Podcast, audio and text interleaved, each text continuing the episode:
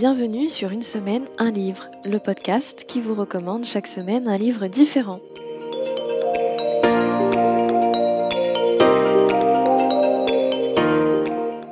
Je suis Elodie, passionnée de lecture depuis très jeune. J'aime les livres en tant qu'objet, mais j'aime surtout les histoires qui se trouvent à l'intérieur. Et je suis toujours à la recherche d'une bonne recommandation pour ajouter un livre à ma bibliothèque.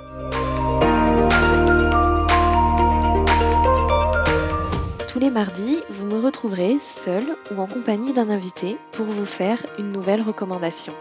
Il s'agit d'un livre qui mérite d'être connu, qui mérite d'être lu, voire même d'être écouté.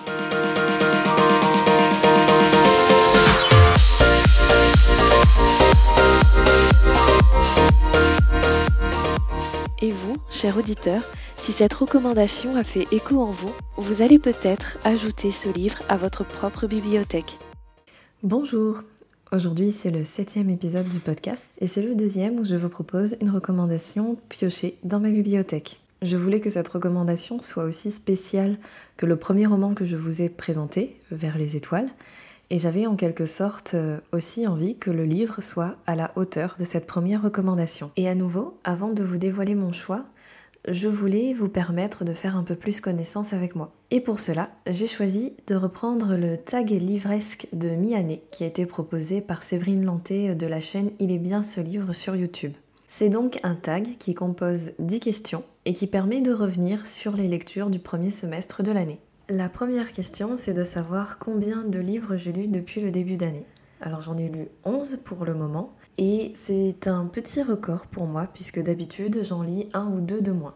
La question suivante, c'est de présenter ces trois meilleures lectures pour l'instant. Mes trois meilleures lectures, alors il y a d'abord l'évidence, celle que je vous ai présentée dans l'épisode 4 du podcast, le roman de Marie Robinette Koval, Vers les étoiles. D'ailleurs, si vous voulez en apprendre plus, je vous invite à aller écouter cet épisode 4 où je vous explique euh, qu'est-ce qui m'a marqué dans cette lecture. Le deuxième coup de cœur, je dirais que c'est euh, le roman de Claire Favant, Le tueur intime. J'ai trouvé cette lecture addictive. Je n'ai pas arrêté de tourner les pages et ça a été euh, un très agréable moment de lecture. Et le troisième coup de cœur, c'est celui que je vous propose dans cet épisode. Donc je vous donne rendez-vous après les questions du tag pour avoir la révélation du titre que je vous propose et donc mon troisième coup de cœur pour ce début d'année. Ensuite, la question suivante, ma pire lecture. Eh bien, ma pire lecture pour cette année, pour le moment, c'est La promesse des ténèbres de Maxime Chatham. Je n'ai pas du tout accroché au roman, je suis restée trop souvent indifférente à ce qui se passait pendant ma lecture, alors que normalement on pourrait être écœuré, on pourrait être intrigué, avoir un peu de suspense, et moi pas du tout, je suis restée indifférente, j'ai sauté des paragraphes parce que j'en avais marre. Donc je pense que c'est ma pire lecture pour ce début d'année. La question 4, il s'agit de présenter notre plus grosse déception. Ça a été une question difficile et j'ai choisi de vous parler du roman de Jean-Christophe Ganger, Les rivières pourpres. Alors j'ai passé un agréable moment de lecture et c'était d'ailleurs une lecture commune avec Cindy du compte Instagram On parle lecture. Et j'étais contente d'échanger avec elle tout au long de ma lecture. Il y a beaucoup de choses que j'ai appréciées. Mais avant de commencer ce roman, je m'attendais à ce que ma lecture soit parfaite. J'en avais tellement entendu parler. Et en plus, je savais que ce roman a été adapté au cinéma. Donc je pensais que c'était un livre génial. Eh bien, je me suis trompée. J'en attendais trop. Et j'ai eu plein de reproches à lui faire. J'en garde un bon souvenir parce que sur tout ce qui est hors de ses reproches, c'est vraiment très très bien. Mais je, m'attendais à ce, que ce soit euh, le genre de roman où pendant ma lecture, je n'ai aucun reproche à lui faire. Et là, ça n'a pas été le cas. Donc je pense que j'en attendais beaucoup, ça a été une déception, mais quand même un agréable moment de lecture. La question suivante, la numéro 5. Il s'agit d'un livre qui a été une bonne surprise pour moi et j'ai choisi La librairie de Lille. Euh, c'est un livre que j'ai emprunté à une amie et comme ce n'est pas mon genre littéraire favori, j'ai eu du mal à me mettre dans l'histoire et j'ai dû même recommencer à deux fois car je n'arrivais pas à aller au-delà du premier chapitre. Et finalement, une fois passé ce premier chapitre, j'ai trouvé que c'était un roman plein d'émotions, que c'était une très belle histoire, une très belle histoire de famille et que c'était vraiment très émouvant et une belle lecture. Donc une véritable surprise pour moi. Question suivante, la numéro 6, le dernier livre acheté ou le dernier SP reçu? Alors moi je ne reçois pas de service presse et par contre oui, j'achète des livres. Donc le dernier livre que j'ai acheté, euh, c'est un livre que j'ai pris en préparation de ma pile à lire de vacances. Il s'agit euh, de Famille parfaite de Lisa Gardner. J'ai déjà lu le premier tome, parce que c'est une petite série, il me semble. Donc j'ai déjà lu euh, le premier tome et ben, j'ai voulu poursuivre ça pendant mes vacances. Donc j'ai acheté Famille parfaite de Lisa Gardner. La question numéro 7 m'a posé beaucoup de problèmes. Il s'agit de présenter la sortie de fin d'année que j'attends le plus. Elle m'a posé beaucoup de problèmes et d'ailleurs je ne vais pas y répondre puisque je ne me tiens pas assez informée en avance, en anticipation des euh, sorties littéraires. C'est quelque chose que je ne fais pas. Je trouve que j'ai tellement à faire avec les livres qui ont déjà été publiés, tellement à lire, que je laisse très peu de place à ceux qui ne sont pas encore disponibles. Donc voilà, je n'ai pas de de sorties de fin d'année à vous proposer. Mais euh, je vous invite à aller par exemple consulter euh, la vidéo de Séverine Lanté, donc sur ce même tag, le tag de mi-année, pour que vous puissiez découvrir quelle est la sortie que Séverine attend avec impatience. La huitième question, c'est de présenter les lectures du moment, donc le livre que je viens de finir, celui que je suis en train de lire et ma prochaine lecture. Donc celui que je viens de finir, c'est justement Les rivières pourpres de Jean-Christophe Granger. Celui que je viens de commencer, euh, c'est un roman d'Arlan Coben, il s'agit de Ne le dis à personne. Pour le moment, j'accroche bien d'ailleurs. Et ma prochaine lecture, je pense que ce sera euh, un roman de Christian Jacques, ce sera une découverte de cet auteur pour moi. Et c'est le premier tome de la série euh, Les enquêtes de Setna.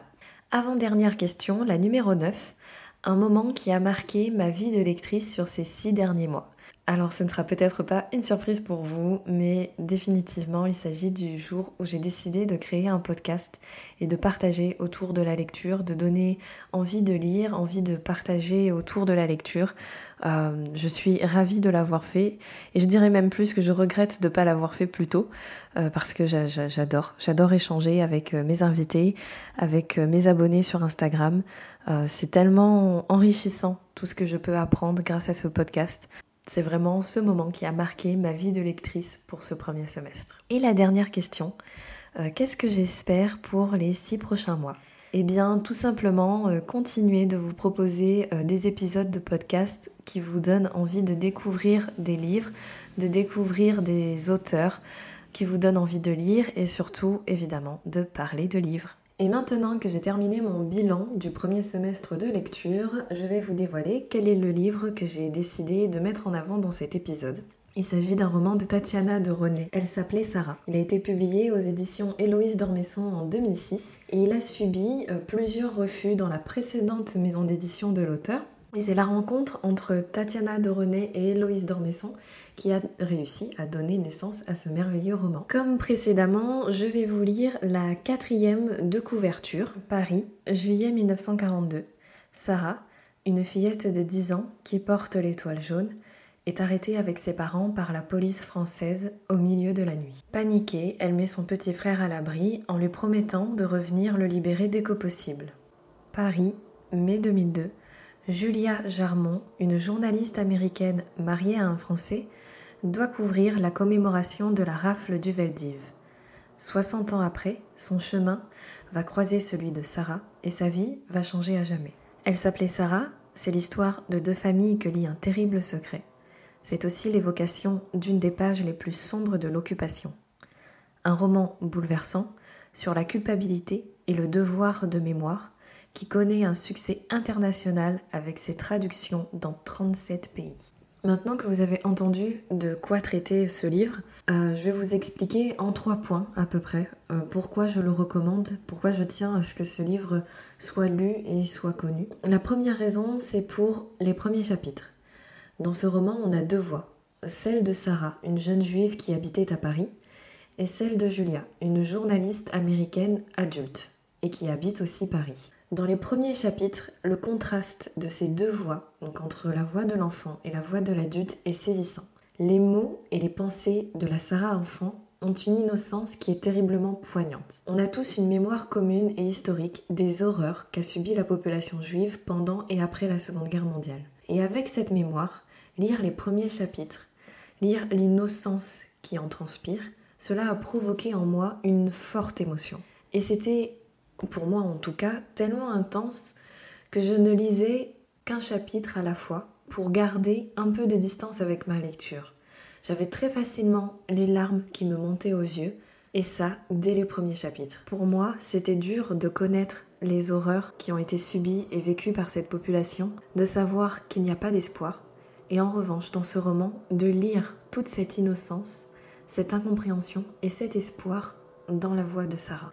Et le véritable talent de Tatiana de René à mes yeux, c'est le revirement qu'elle a choisi dans le roman. Elle fait un choix narratif qui rend la lecture vraiment addictive jusqu'à la fin du roman et qui permet en quelque sorte également de remplacer toute cette émotion de tristesse qu'on ressent dès les premiers chapitres par une soif de lire celle de découvrir la suite, la fin du roman, et d'en apprendre plus à la fois sur Sarah, mais aussi sur Julia. La deuxième raison forte pour laquelle j'ai envie de recommander ce livre, c'est pour donner un caractère particulièrement humain à ces événements. Lorsque j'étais à l'école, la rafle du Veldiv était inscrite dans les manuels d'histoire, donc j'en avais déjà entendu parler. Et pourtant, j'avais énormément de distance avec ces événements. Parce que dans ces manuels d'histoire, on n'avait pas de nom. On ne faisait pas de lien entre cet événement et des véritables familles avec leurs histoires de famille. C'était quelque chose de très scolaire. Donc une date avec un événement en face. Et lire ce roman avec certes des personnages fictifs, une histoire fictive, ça a apporté à mes yeux, à ma mémoire, à cet événement historique, un côté tout à fait humain. Je trouve que ça donne une idée des hommes et des femmes, des familles qui ont subi ce qui s'est passé pendant cette période. Le troisième point pour lequel j'ai envie de recommander fortement ce livre, c'est pour en apprendre plus sur notre histoire et en particulier sur l'événement de la rafle du Veldiv. Comme je le disais, cet événement connu peut-être un peu de façon scolaire est inclus dans un gros chapitre dans le manuel dans la Seconde Guerre mondiale il y a tellement de choses à savoir que c'est noyé dans toutes les informations. Et moi, je me suis rendu compte en lisant ce livre que j'avais beaucoup d'ignorance, beaucoup de méconnaissances sur le sujet autour de la rafle du Veldiv. Et dans ce roman, il y a un personnage en particulier qui peut représenter toutes les personnes qui ont peu de connaissances sur cet événement. Il s'agit du personnage de Julia. Elle a à écrire un article sur la rafle du Veldiv et au cours de ses recherches, elle va apprendre plus de choses sur cet événement, des choses vraiment ciblées sur la rafle du Veldiv. Et pour les lecteurs, ben c'est ce parcours qu'elle va faire pour apprendre ce qui s'est passé. Ben c'est aussi une façon pour le lecteur d'apprendre, de s'enrichir, d'enrichir ses connaissances historiques sans avoir l'impression d'assister à un cours sans avoir l'impression d'apprendre. Donc pour résumer ma lecture en quelques mots et en deux phrases, c'est un roman poignant qui provoque beaucoup d'émotions dès les premiers chapitres, mais qui est également enrichissant et instructif. On passe un très agréable moment de lecture et on peut en ressortir transformé. Après ma lecture, je n'ai pas arrêté de me demander et si c'était moi? Qu'est-ce que j'aurais fait? Si j'étais juive, est-ce que j'aurais caché ma confession pour pouvoir survivre? Si je n'étais pas juive Est-ce que j'aurais eu le courage de soutenir les juifs? Est-ce que j'aurais fait l'erreur d'aller dénoncer des juifs?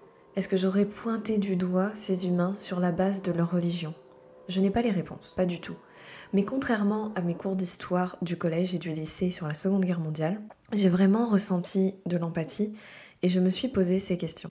Pendant mes cours d'histoire, je me posais pas ces questions du et si c'était moi? Donc voilà un autre roman qui, je trouve, donne également envie d'être entièrement soi-même, de ne pas vivre à moitié, de ne pas survoler la vie, mais de vraiment le faire pleinement. Et exception faite des derniers événements liés à la pandémie qui nous donnent tous un cadre de vie un peu perturbé, en France, on a une sécurité et une liberté dont il faut profiter car ce sont deux choses qui sont précieuses et on ne sait pas qui peut décider que cette sécurité, cette liberté, on ne la mérite pas. C'est un roman qui peut être difficile à lire. Euh, comme je vous le disais, les premiers chapitres ont provoqué une forte émotion en moi, avec les larmes qui me montaient aux yeux très facilement. Donc je ne le recommande pas à n'importe quel moment de sa vie. Il faut être quand même assez solide émotionnellement et savoir un peu de quoi ça parle, savoir que ça peut provoquer des émotions pour avoir euh, quand même la, avoir la possibilité de se donner euh, de la distance émotionnelle avec le livre et de ne pas être trop emporté par toute cette tristesse et tout cet espoir qu'on s'est vain. J'espère que cet épisode vous aura donné envie de lire ce livre, mais aussi euh, de lire en général et de parler de livres. Alors n'hésitez pas, si vous avez des recommandations, vous pouvez me retrouver sur mon compte Instagram, une semaine un livre underscore podcast et vous pouvez me contacter si vous souhaitez faire une nouvelle recommandation littéraire dans le podcast.